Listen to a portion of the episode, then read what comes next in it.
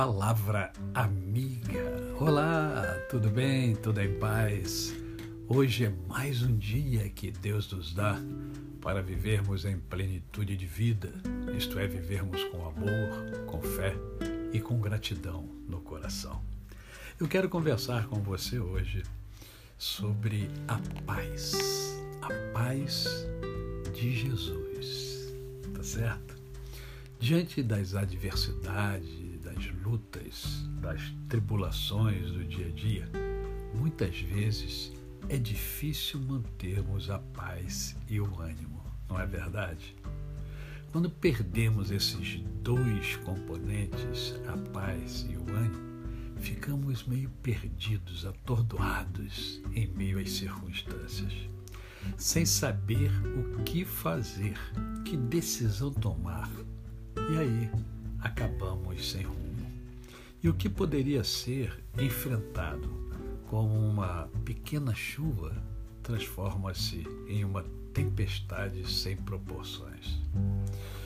Então presta atenção no que está registrado no Evangelho de João, capítulo 16, verso 33, que diz assim: Olha, tenho-vos dito isso, para que em mim tenhais paz. No mundo tereis aflições, mas tende bom ânimo, eu venci o mundo. Jesus deixou essa mensagem é, no cenáculo, né, onde ele participou da última ceia com os seus discípulos. Ele desejava o quê? Ele desejava que os discípulos tivessem paz, sossegassem o coração em meio a um mundo de tribulações, de adversidades. É importante observar o contraste entre em mim e no mundo. É a paz que Jesus oferece e a paz que o mundo oferece. Essa é a condição na qual precisamos apropriar-nos, estar em Cristo. Só assim poderemos vencer o mundo e todos os seus infortúnios. Em Jesus temos os recursos de que precisamos. Em função disso, a paz a paz que excede todo entendimento, a paz que faz com que você permaneça tranquilo em meio às adversidades, ela ocorre quando nós nos apropriamos da paz que Jesus oferece. A você, o meu cordial bom dia. Eu sou o pastor Décio Moraes.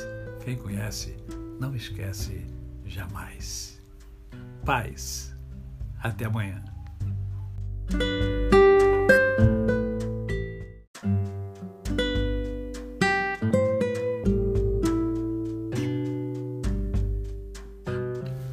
Palavra amiga. Olá, tudo bem?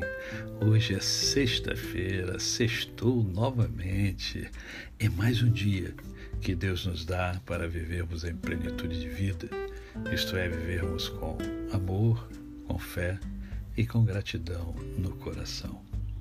Você já parou para pensar sobre o significado da palavra ânimo e o seu real poder?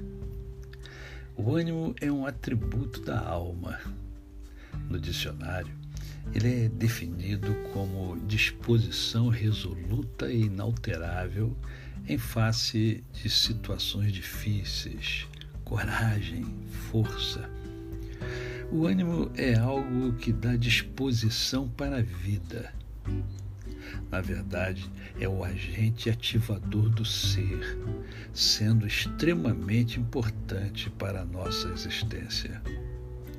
Por isso, Salomão afirmou em Provérbios 14, 30, o ânimo sereno é a vida do corpo.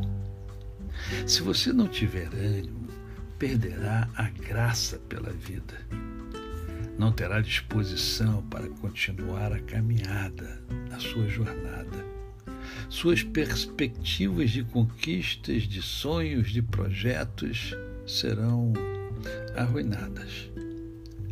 Quando Cristo andou sobre o mar, os discípulos temeram. Está lá em Mateus 14, 22 a 33. Jesus, porém, lhes falou o quê? Jesus, porém, falou o seguinte: Olha, tende bom ânimo, sou eu, não temais. Mateus 14, 27. Ou seja, o Senhor estava dizendo: não tenham medo, creiam, eu estou com vocês. Se você somente crer, terá bom ânimo, a sua fé renovará as suas forças. O que acontece a uma pessoa que tem ânimo? Uma vida cheia de energia, de disposição, de força de vontade, de coragem, de intrepidez, de persistência. A vida de uma pessoa cheia de ânimo é de dinamismo, é de movimento. Ela não fica parada, chorando, prostrada. Em vez disso, sai do lugar de tristeza, miséria e sofrimento. O ânimo gera entusiasmo. A pessoa que tem entusiasmo vibra, faz as coisas acontecerem mesmo diante das adversidades. Aquele que tem ânimo desfruta de uma vida cheia de alegria, a despeito das adversidades. É uma pessoa feliz, que não murmura, não lamenta. Ela sabe a quem está servindo ao Senhor dos Senhores. O Redentor dela vive. Que você seja uma pessoa animada. A você o meu cordial bom dia. Eu sou o pastor Décio Moraes. Quem conhece, não esquece jamais. Até amanhã.